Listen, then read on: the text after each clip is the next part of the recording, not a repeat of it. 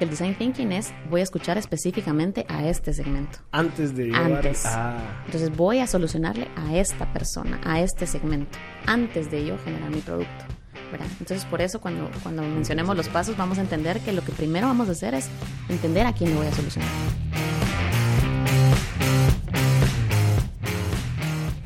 Hola, soy Marcel Barascut y esto es MB Podcast. Hola Masters, espero que se encuentren muy bien. El día de hoy vamos a continuar con la temporada especial de ESI School of Management. El episodio pasado conversamos con el ingeniero Manuel Leiva sobre el tema de Project Management, así que espero que les haya gustado. Espero que hayan aprendido bastante sobre ese valioso tema que nos puede servir a todos para poder empezar a planear nuestros proyectos.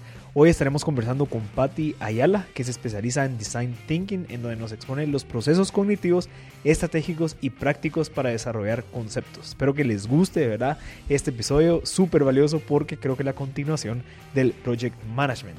Luego, pues vienen otros, otros temas súper interesantes que van a poderles seguir a ustedes agregando valor para allá. Decir, bueno, sí, ya aprendí el tema de Project Management, tema de Design Thinking, ya sé cómo desarrollar un modelo de negocio y luego para finalizar con el tema de finanzas. Entonces, de nuevo, muchas gracias a ESI School of Management por apoyarnos con este tipo de contenido y espero que les guste el episodio número 82 con Patricia Ayala. Hola a todos, ya estamos en otro episodio más de M Podcast. El día de hoy estamos con Patricia Ayala, que es la directora regional de marketing de ESI School of Management. Y el día de hoy, pues, Pati nos va a venir a compartir un poquito sobre lo que es el design thinking. ¿Cómo Así estás, Pati? es. Hola Marcel, pues feliz de estar aquí contigo. Gracias por la invitación. Definitivamente creo que sos una persona ideal para venir a conversar de esos temas. Te he visto dando pláticas por donde sea. Sí. Creo que agregas bastante valor en esos temas y creo que es bien importante eh, esta metodología. O sea, luego de, de entender cómo encontrar tu modelo de negocio, cómo utilizar el Business Model Canvas, el Lean Canvas, creo que es importante adentrarnos en la parte de cómo podemos validar esos Ujú. productos o servicios que queremos lanzar. Entonces creo que el Design Thinking es una pieza clave en ese proceso. ¿Me podías elaborar de dónde viene y qué es el Design Thinking? Bueno, pues primero, pues como tú decís, la verdad es que es un tema muy, muy bonito, la verdad a mí me apasiona mucho y sobre todo es muy necesario, creo yo. Eh, empezando con lo que es, eh, el Design Thinking es una metodología ágil. Es una metodología ágil que la verdad es que nos sirve para generar ideas innovadoras que su eficacia es, se centra en entender las necesidades reales del consumidor y darles una solución. Em, surge en los años 70, de hecho. O sea, imagínate, hace muchísimo tiempo. Eh, a través de David Kelly, eh, de la Universidad de Stanford. Él fue el que generó esta metodología. em, pero realmente, pues, ha sido ya en nuestra época en donde nosotros hemos escuchado que se pone cada vez más de moda. Ajá. ¿verdad? Y, y la verdad es de que esto sale de la forma de pensar de los diseñadores. Y cuando te digo de la forma de pensar de los diseñadores, no me refiero es que es específicamente para diseñadores industriales, gráficos, etcétera, no. Sino que ellos se basaron en su forma de pensar, en su pensamiento, que es como es estético, es centrado en el ser humano, no es lineal, porque esta metodología de hecho no es lineal, ¿verdad? Es como que vas y venís una y otra vez. Entonces es como muy dinámico. Eh, y básicamente, pues, por esa, por esa forma de pensar es donde ellos se basaron para generar esta metodología, ¿verdad? Y esa, y esa forma de pensar viene de los diseñadores que, que empezaron a diseñar, digamos, logos o cosas de, de empresas donde ellos, esa metodología de, no, ¿te gusta? ¿Cómo funciona? ¿Cuál es el look? Exactamente. El Todas look esas and feel. preguntas se pueden aplicar en el desarrollo de productos físicos, ¿no? Totalmente. solamente- Ah, Eso es lo que hicieron ellos. Ellos eh, vieron cuáles eran las características de los diseñadores como tal, y como te digo, porque ellos se centran en el consumidor, digamos, en la persona, porque para ellos están diseñando, ¿verdad? Entonces, en su forma dinámica de pensamiento y en su forma de estética también, entonces, en, bajo esas percepciones es que ellos generaron esta metodología hace mucho tiempo, pero ahora se ha puesto pues cada vez más necesaria, digamos. Y, y, digamos, esta metodología surge a base de una necesidad, que es bueno, tal vez Sí. probablemente antes de los productos o los servicios que se desarrollaban, ¿qué pasaba? Mira, la verdad es de que hay varios puntos de partida y cuando yo doy pues eh, charlas, workshops de este tema, eh, me gusta tomarlos y es, son varios, ¿verdad? Te puedo decir de que primero, eh, para nosotros es cada vez más difícil eh, como empresa, digamos, lograr alcanzar nuestras metas porque los consumidores son cada vez menos leales, ¿verdad? Son cada vez menos leales, cada vez más tienen más opciones, son consumidores cada vez más informados. Entonces, para las empresas ya se vuelve una necesidad realmente entender qué es lo que necesita el mercado, porque ellos tienen muchas opciones. Y es un consumidor más inteligente, con más información. Em, por otra parte, si yo te puedo hablar de estadística, 90% de las empresas dicen que ellos generan una buena experiencia, pero solo 8% de los clientes dicen que la perciben, imagínate.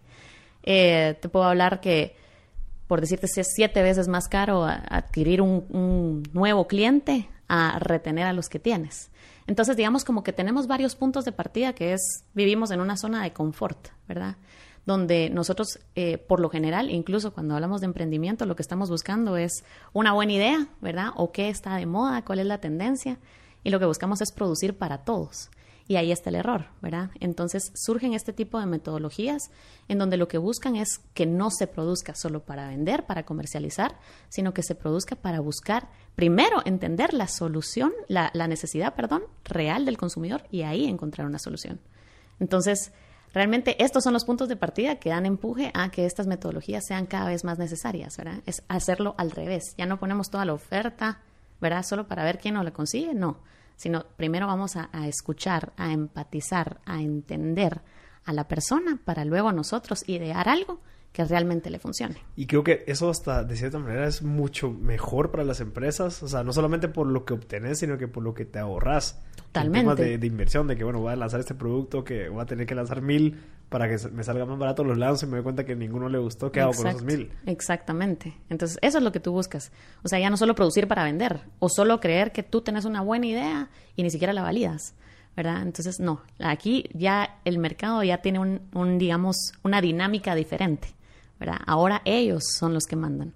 Y que realmente, pues, como te digo, esto es desde los años 70. Siempre ha sido así. Pero ahora es cada vez más necesario. ¿Por qué? Porque hay cada vez más opciones, hay cada vez más información. Vivimos en una e-, época de infoxicación, lo que llamamos, ¿verdad? Recibimos más o menos 365 impactos diarios de marcas. Y sobre eso nosotros queremos que nos escojan a nosotros. Entonces ahí sí que el ganador va a ser quien logre tener una mejor empatía con las personas, ¿verdad? Mira, y en temas de productos, si en dado caso yo ya tengo una empresa funcional que yo validé que la gente está, me está consumiendo, pero ¿cómo puedo hacer para como revivir, digamos, o, seguir buscando? O, tendrá algún límite el design thinking de decir, bueno, ya hasta aquí. O sea, te, desarrollé esta tasa nueva que encontré que estas personas tenían. Bueno, la desarrollo y que, o sea, que sigo desarrollando más design thinking en la tasa. O mejor me enfoco en desarrollar otros productos para para ampliar cómo funcionaría. No, yo creo que si, digamos, en el caso de la tasa, si tú, la tasa es el resultado del proceso de design thinking y sigue funcionando, no tendríamos por qué volver a hacer la tasa a menos que nosotros detectemos que hay algo que está fallando en ella. ¿Y cómo vamos a detectar que hay algo que está fallando en ella? Constantemente escuchando qué es lo que dice el mercado. ¿verdad? Constantemente estarle evaluando. Y ese es uno de los errores que nosotros cometemos también en mercadeo, ¿verdad? Que hacemos este tipo de investigaciones solo al inicio de lanzar un producto y ahí lo dejamos, ¿verdad? Entonces ya, exacto, ahí se vende, ahí que se vaya, ¿verdad? Pero ya no le damos ese constante seguimiento, ¿verdad? Para escuchar realmente cómo está funcionando con el mercado, ¿verdad? Entonces yo te diría, sí, yo te diría realmente el proceso de design thinking sería si encontramos otra necesidad para que surja otro producto, otro servicio, o si nosotros detectamos que tiene algo que está fallando en esto, porque recuérdate que, como te decía, la metodología no es lineal. Entonces, si hay algo que está fallando en mi producto, puedo volver a regresar y decir, ok, ¿cómo lo voy a mejorar?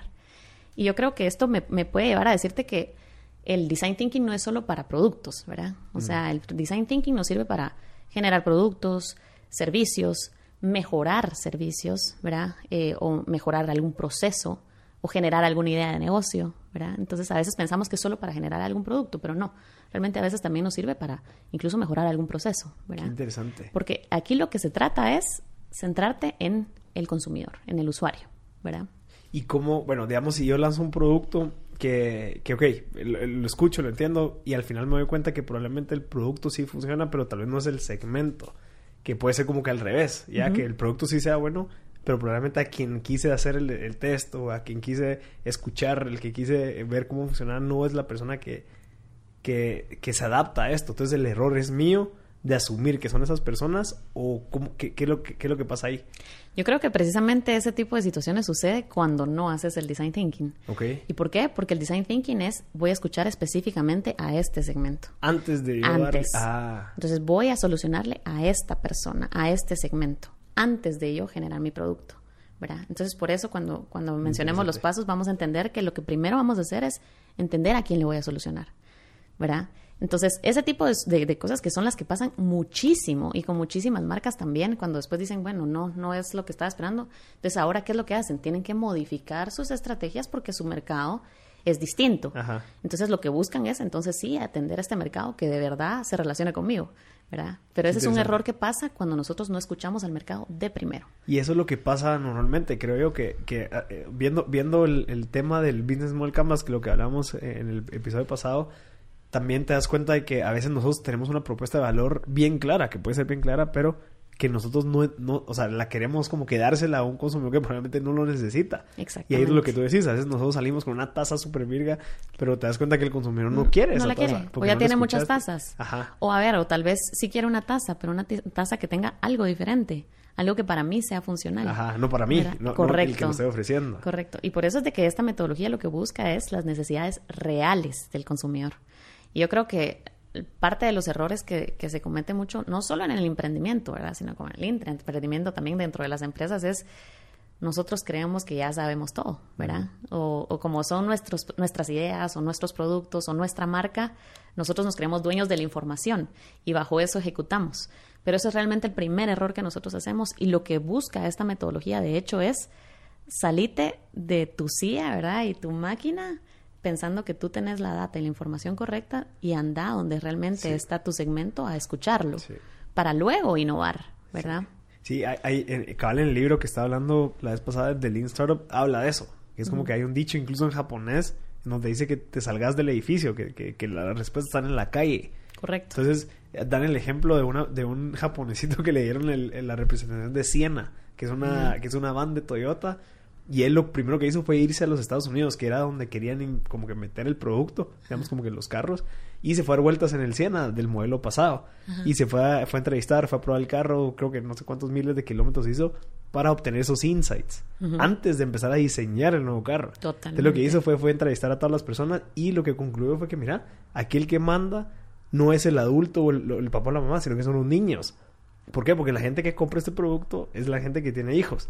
Y los hijos son los que tienen que estar felices, no los papás. Entonces, logró por medio de escuchar y poder de, tocarlos, de salir de la oficina en Japón, se puede viajar a Estados Unidos a encontrar eso, le, le, hizo un incremento del 60% de las ventas en los, en los próximos cinco años. O sea, creo que es un buen ejemplo para dar lo que tú estás diciendo. Totalmente. Y de hecho tú mencionaste una palabra bastante manejada para nosotros los marqueteros, pero yo creo que ya, ya incluso para cualquiera, y es los famosos insights, ¿verdad?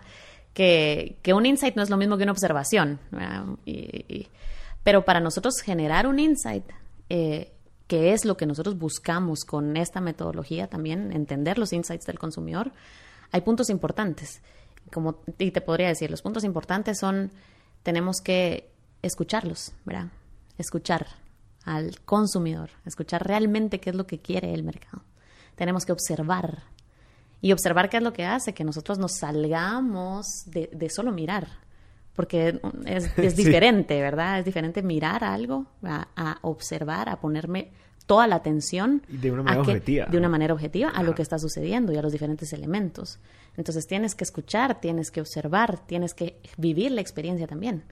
Porque no es lo mismo que yo esté generando, regresando al tema de la taza, una, una taza para alguien a que yo me ponga en los zapatos de si yo fuera el consumidor, cuando yo voy a comprar una taza, ¿qué, qué busco? ¿Qué espero? ¿Cuál es mi comportamiento? ¿Verdad? Entonces esa experiencia también y la inspiración, ¿verdad? La inspiración de ver otras, otras marcas, incluso no solo marcas de tu misma categoría, sino de otras categorías que te puedan dar otras ideas, ¿verdad? Entonces, a raíz de, estas, de estos elementos, nosotros obtenemos insights y eso es lo que buscamos, entender los insights del consumidor para ahí pegarle. Y esos insights son los más valiosos. O sea, eso es lo que, lo, que le son deberíamos aspirar a buscar, que es como que no, no un crecimiento de uso, sino que es, son esos insights. Digamos, especialmente hablando de temas de emprendimiento, cuando estamos en startups, eso es lo que eso es el oro. Exacto. ¿qué, es lo que está, ¿Qué es lo que tiene esa gente que me está diciendo a mí que qué es lo que necesita, qué es lo que vale para yo poder construir algo relacionado con eso? Entonces, esos insights son los que valen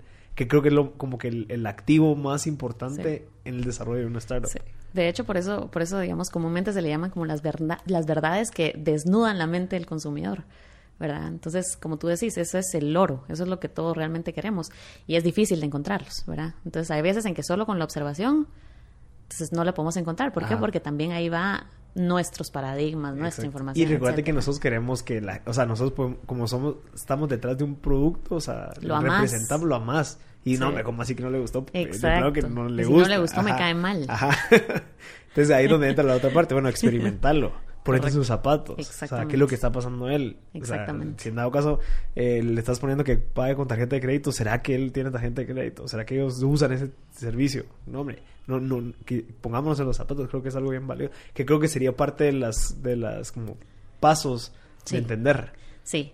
Bueno, pues de hecho, eh, en el Design Thinking hay cinco pasos, ¿verdad? Que es, eh, y digamos, a ver, esto como todo, ¿verdad? Hay otras metodologías que ya le meten siete, que ya le meten más. Pero yo creo que en los cinco pasos de, de la metodología, digamos, básica que se generó en IDEO, eh, creo que lo resume. Y el primero es empatizar. Y por eso te digo, imagínate que ese es el paso número uno. O sea, no estamos hablando del producto, no estamos, aquí estamos hablando del factor humano. ¿Quién es mi cliente? ¿Qué es lo que está mm, pasando? que exactamente. Ajá. Y a mí un punto muy interesante que, que, que, pues a mí se me quedó muchísimo eh, cuando yo estudié todo el tema de design thinking era eh, cuando uno habla de empatizar, uno dice, bueno, ¿qué es empatizar? Ponerte en los zapatos de alguien más. Eso es lo que todo el mundo dice, ¿verdad? Pero realmente si yo, por ejemplo, me quitara las botas y, y te doy mis botas con tacones y te digo, La correr. date una vuelta. Corre como en las mañanas.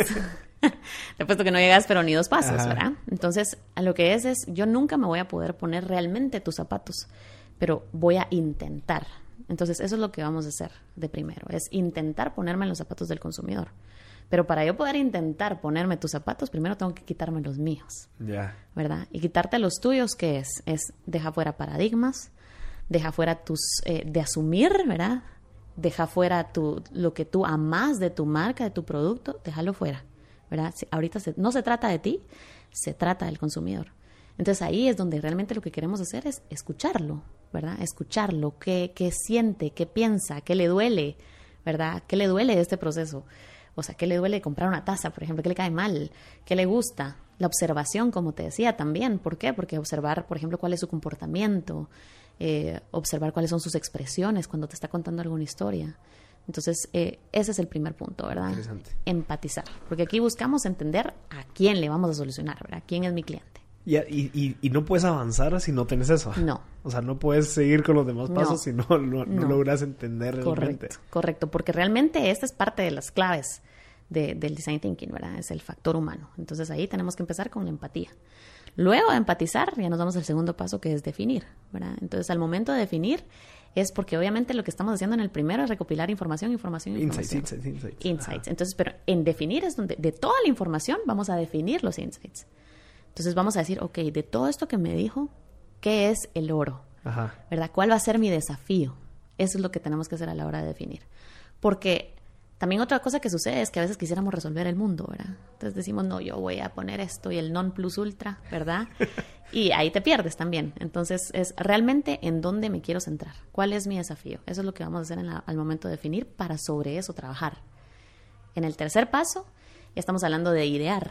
Y en idear, es, ahí es la parte creativa, ¿verdad? Ahí es irte a tu pensamiento divergente, ¿verdad? Y pensar y pensar y pensar que, cuáles son las posibles soluciones. Aquí lo que vamos a hacer es, no vamos a decir, esta es la buena o esta es la mala.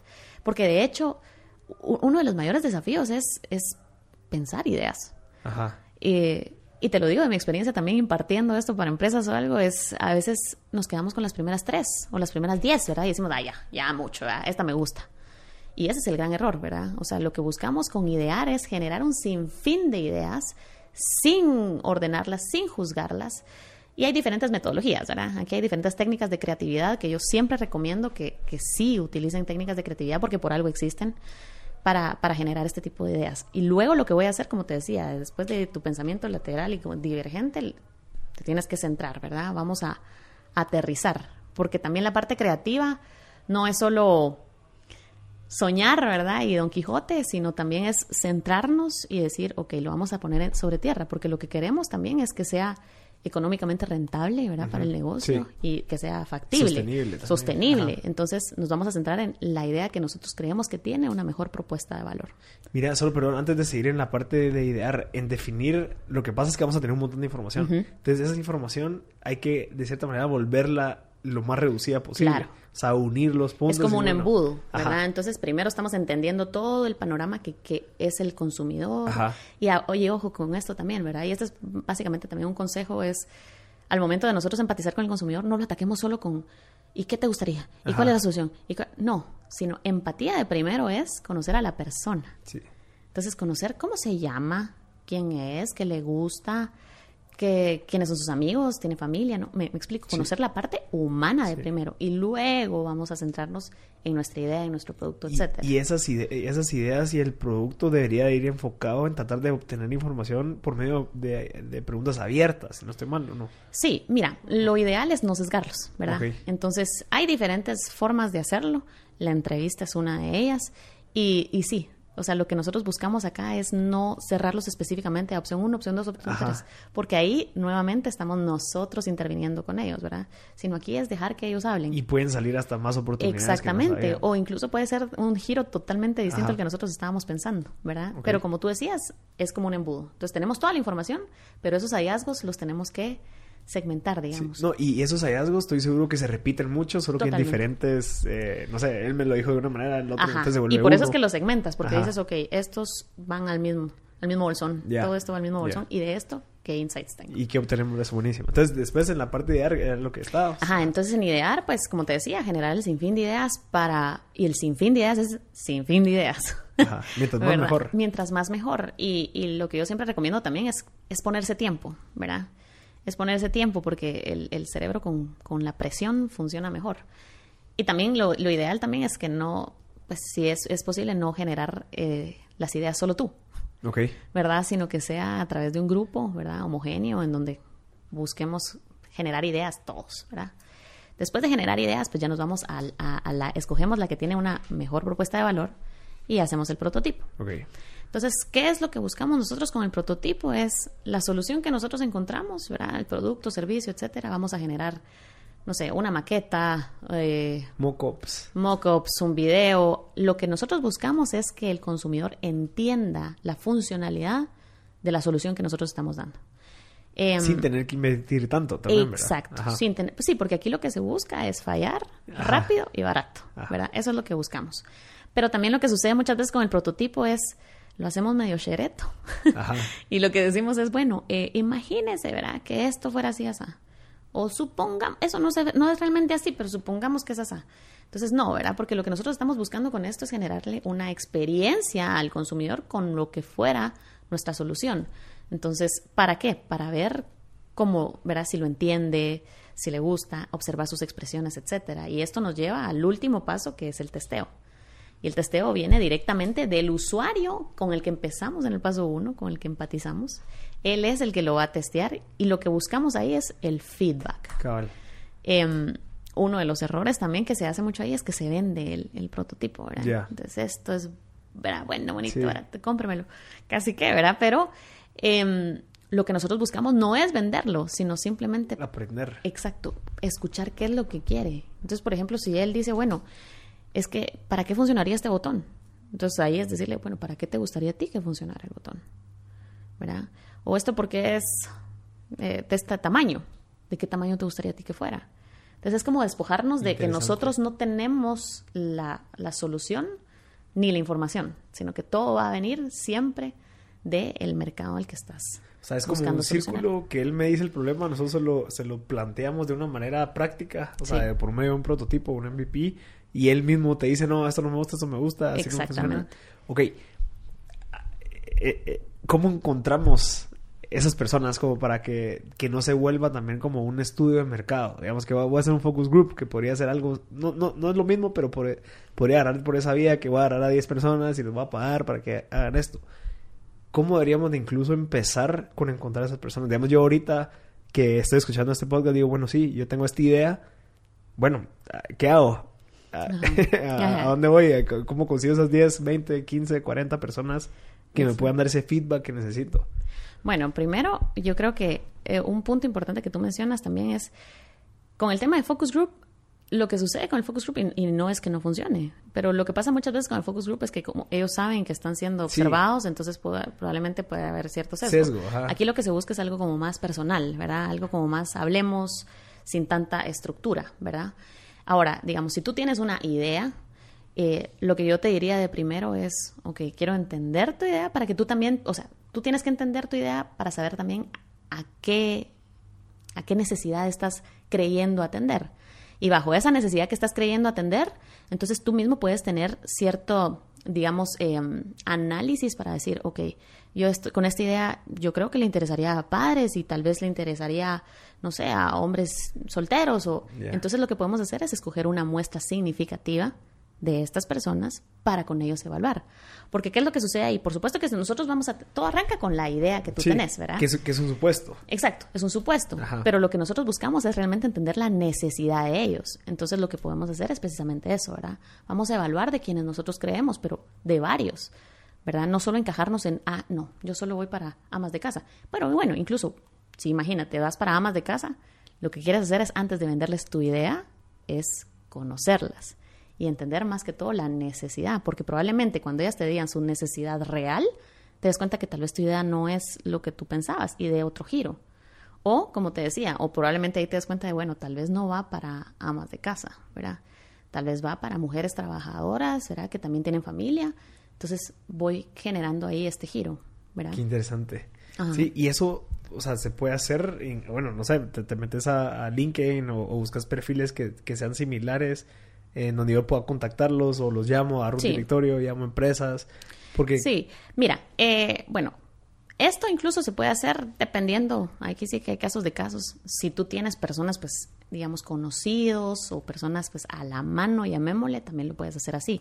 Si no, pues también hay empresas, entonces, que, que lo que puedes hacer es contratarlas para que te consigan ese tipo de personas. Ahora, hay una diferencia también entre esto y, y la investigación de mercados, ¿verdad? Sí. Porque la investigación de mercados ya se va a, una- a un tema de mucho más data, ¿verdad? Y mucho más analítico. Eh, lo que se busca esto es que sea como mucho más personalizado, Sí. ¿verdad? Entonces, Y tampoco poder invertir, pues. sea, exactamente. Pero digamos como tú dices, o sea, si no, lo que puedes hacer es incluso así, en tus redes de contactos, Ajá. evaluar quiénes se apuntarían, a quiénes puedes entrevistar. Pero siempre, como te digo, no bajo una estructura tan rígida, sino más bien, incluso hay, hay, hay, para empatizar no solo puede ser la entrevista, ¿verdad? Sino que también tú puedes venir y acompañarlos a ellos. Entonces, venir un día, a- un día de acompañarlos, ¿verdad? Entonces, ¿para qué? Para ver su comportamiento, qué es lo que hacen, qué es lo que compran, digamos, no sé, si fueran el súper, ver por qué pasillos se van, cuál es, cuál ¿Qué es es, lo que buscan? qué es lo que buscan, cuáles son sus expresiones. Entonces, hay distintas formas de hacerlo, ¿verdad? Pero lo, lo, lo- sí, lo, lo valioso ahí es obtener cabal esos insights que son los oros, Sí. que son los que te van a confirmar o te van a destrozar de cierta manera esa hipótesis con la que empezaste. Correcto. Pero al tener tantos insights, que probablemente no eran los que tú querías, pero puedes obtener este tipo de información que dices, bueno, entonces no es esto, pero puedo desarrollar esto. Sí. Que probablemente puede suplirles una necesidad también. Sí, y lo que yo te digo es, y también en base a mi experiencia, yo creo que siempre te vas a dar sorpresas.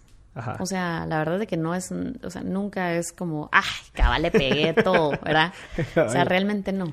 Eh, a ver, porque también tú me puedes decir, bueno, pero han habido personas que lanzan un producto y, y le pegan. Hay, hay, hay de todo, hay de todo, pero realmente cuando nosotros hacemos este tipo de procesos nos, nos sorprendemos de ver realmente cuál es la necesidad del consumidor o puede que yo tenga una idea, pero probablemente lo que para mí es una propuesta de valor para él no lo sea. Exacto. ¿verdad? Y, y te digo que a veces me ha pasado que, que cosas que nosotros pensábamos como mucho más profundas o mucho más estratégicas al momento de empatizar con, con las personas son cosas tan simples, pero lo simple es lo más complejo, Sí. ¿verdad? Es lo Sí. que no vemos. Entonces, ahí dice uno, puchicas, de verdad. Entonces ahí es donde te, te haces un paso atrás y, y dices, bueno, no, ¿verdad? Entonces tengo que solucionar como él quiere, no como yo considero que es mejor. Ajá. Ok, entonces los cinco pasos es empatizar, definir, idear, prototipar y hacer un testeo, Testeo. digamos como medir. Correcto. Ok, y después de eso, ya obteniendo las mediciones, mi, mi idea es sacar, pues obviamente ya un producto, un MVP Correcto. que vaya relacionado con, ese, con esa data que nos dieron Totalmente. y crecerlo, o sea, Así es, así es. De hecho, eh, podemos decir que el prototipo viene antes del MVP, Ajá. ¿verdad?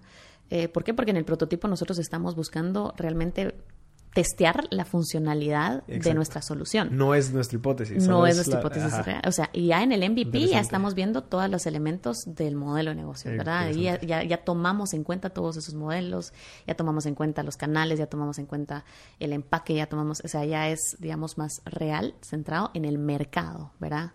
Interesante. Entonces, ajá, Mira, y digamos, el design thinking se puede aplicar en cualquier tipo de negocio, en cualquier tipo de modelo, o va más enfocado en productos, va más enfocado en algo de diseño de, de tecnología.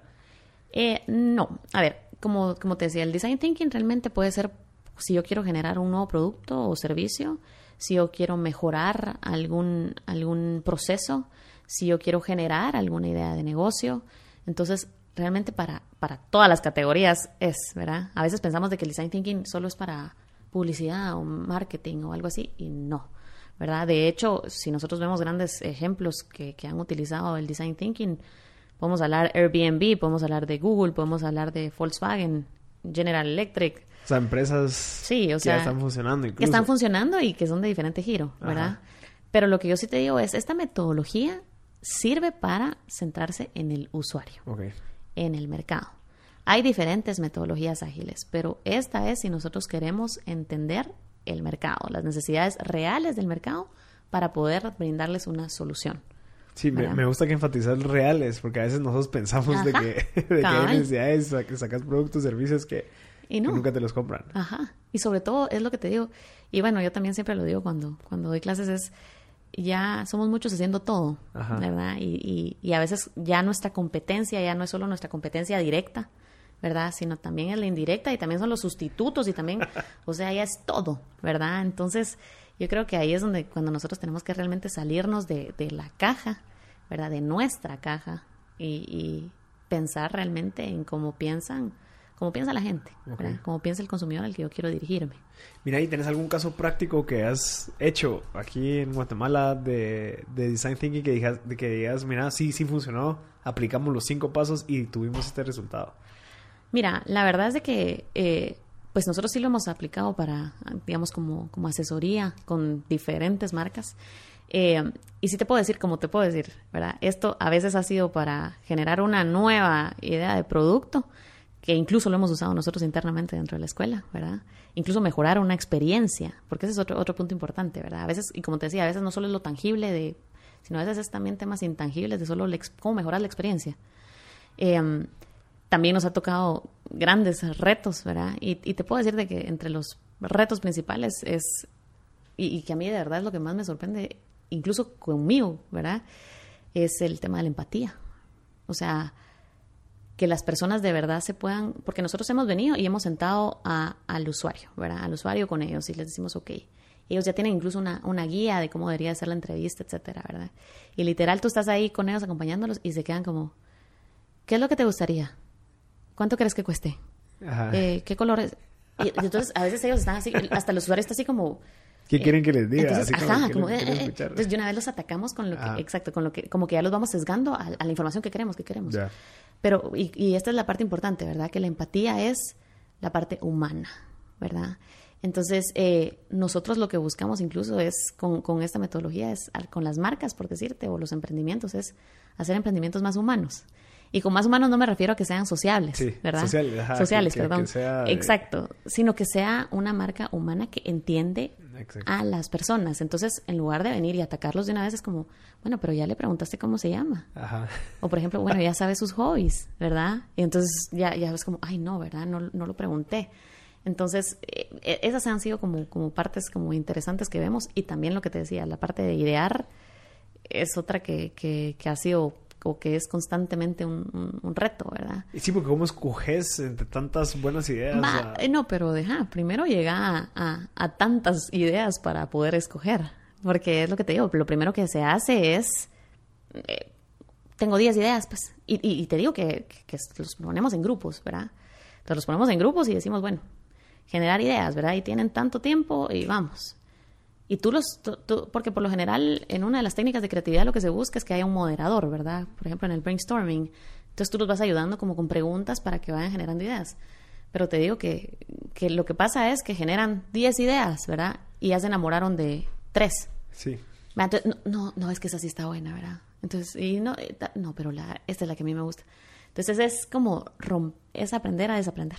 Romper el molde, ¿verdad? Entonces, de verdad, generar y generar y generar y generar ideas, ¿verdad? O construir ideas sobre las que, las ideas que hicimos. Ok, sobre esta que puedo seguir construyendo, ¿verdad? Esos son como, básicamente, como las cosas que más nos han costado, pero... Y, y de los cinco que has visto, o sea, ¿cuál crees que es el que más tienen, digamos, o sea, que es el más retador? O sea, digamos, el, ¿será que es la parte de la empatizar? Yo creo que la empatía. Eh, Es la parte de la empatía. Y mira, realmente es, es triste. ¿Me entendés? O sea, realmente es triste el, el que tú de verdad crees que estás siendo empático. Pero mira, eso nosotros lo miramos hasta en nuestro comportamiento usual. Cuando vamos en el tráfico, por ejemplo. Y por decirte, no sé, o sea, o ir, eh, o no sé, con cualquier, con cualquier cosa que tú de verdad quieras decir, bueno, por ejemplo, miro una mamá soltera. Entonces yo decir, ah, bueno, sí, le entiendo, pobre pero realmente le entendés, realmente ves qué le cuesta o ves, ¿me entendés? Y, y a veces hasta hacemos como memes y bromas y Ajá. cosas, pero nos falta eso, ¿verdad? Nos falta ser como más humanos nosotros. Entonces, si, si a nosotros nos cuesta ser humanos, entonces, ¿qué esperamos de nuestro emprendimiento, de nuestra Ajá. marca, verdad? Entonces, realmente yo te digo, la parte que más cuesta es, es quitarnos nuestro paradigma, quitarnos el saco, ¿verdad? Salirnos de la... Exacto, salir de la computadora. Ajá. Porque otra cosa, ¿verdad? Es eso. Que al momento de investigar y lo que hacemos, obviamente, ¿verdad? Es nuestra San Google y nuestras, ¿verdad? Nuestras fuentes mucho más accesibles, pero salir a la calle o, o, o, o dejar solo sentarte y no mires, observa, ¿verdad? No es, no oigas, sino que escucha, ¿verdad? Pone atención. Eh, la gente, eh, hasta somos impacientes a veces o, o queremos ya meternos, ¿verdad? Pero el quitarte eso realmente y, y acompañar al usuario y, y lo que nosotros llamamos hacer una inmersión profunda, y eso es no te vayas en, en lo superficial, sino sumergite en, en lo que siente, en lo que piensa, en lo que dice, en lo que hace. Eso es lo más retador. Qué interesante. Sí. Y eso que es el, el- sobre lo que gira todo esto. Y, y así deberían ser todas las empresas, pues, o sea, Claro. sí, porque al final lo que ellos buscan es un resultado monetario, financiero. Claro. Pero tenemos que te- entender de que para poder obtener esos insights, bueno, toca tocar el corazón, toca volverse humano y bueno, agregarles suficiente valor para que ellos estén dispuestos a darnos su, su dinero. Sí, y de hecho lo que nosotros decimos a las empresas es deje de ver al consumidor como un agente económico. Ajá. ¿Verdad? Es cierto, todos queremos alcanzar esas metas, todos queremos vender, pero déjelo de ver así y véalo más como María, ¿verdad? O véalo más como Juan, o véalo más como la persona que es, pues, ¿verdad? O sea, ¿qué, qué, qué es realmente lo que está sucediendo? ¿Qué está viviendo? Entonces, yo creo que a partir de ahí es donde de verdad se nos abre los ojos, la mente, el corazón, ¿verdad? Ante un sinfín de oportunidades para innovar, ¿verdad? Perfecto, Pati. ¿Tenés algún recurso que recomendés? ¿Un libro? ¿Algún video? Sí. Bueno, eh, como les decía, esta metodología surge de, de David Kelly, que él generó la D-School. Uno de los buenos libros es Change by Design, ¿verdad? Es de Tim Brown, que es el CEO de IDEO, Ok. ¿verdad? Entonces... eh, eh, Para empezar a, a- a Sí. mojarse. Correcto. Incluso, de hecho, hay, hay, mira, antes, la verdad es de que los- las, las herramientas que nosotros encontrábamos en su mayoría eran en inglés. Esto nace en Estados Unidos. Eh, pero ahora incluso también hay Design Thinking en español, así se llama. Design Thinking en español. Y es, es en la web, ¿verdad? Tú te metes a esta plataforma y ellos pues te- también te, te dan los pasos, ¿verdad? Y consejos, etcétera, para cómo seguir la metodología y aplicarla. Perfecto. Buenísimo, Pati. Muchísimas gracias. Creo que fue súper valioso de continuidad al desarrollo del modelo de negocio para poder idear, entender, testear, eh, empatizar, para poder desarrollar ese MVP que nos va a lograr pues catapultar y, enfocar recursos en eso. Así que de verdad muchas gracias por este contenido tan valioso que nos puede servir a todos los emprendedores más que todo que Sí. están viviendo bajo esa incertidumbre de las startups, Sí. que estamos viendo cómo salimos adelante, pero creo que todas estas metodologías lo que nos ayudan es al menos a tener un roadmap, a, Sí. a de reducir esas probabilidades de fracaso, porque hay bastantes cuando Correcto. emprendes, pero con este tipo de metodologías nos ayuda bastante. Así que muchísimas gracias, Pati. ¿Cómo No, te pueden contactar? Eh, pues estoy en LinkedIn también, estoy como Patricia Ayala, ¿verdad? Entonces perfecto. ahí me pueden contactar, me pueden escribir y con mucho gusto Buenísimo. platicamos. Gracias, Pati. Gracias, Marcelo. Adiós.